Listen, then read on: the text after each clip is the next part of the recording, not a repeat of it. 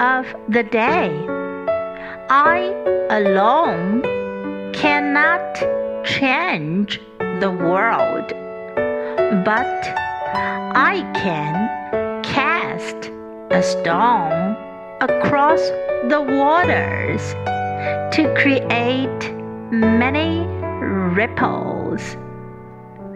By Mother Teresa.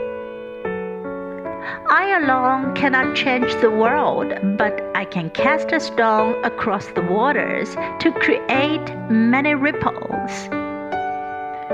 Word of the day create, create.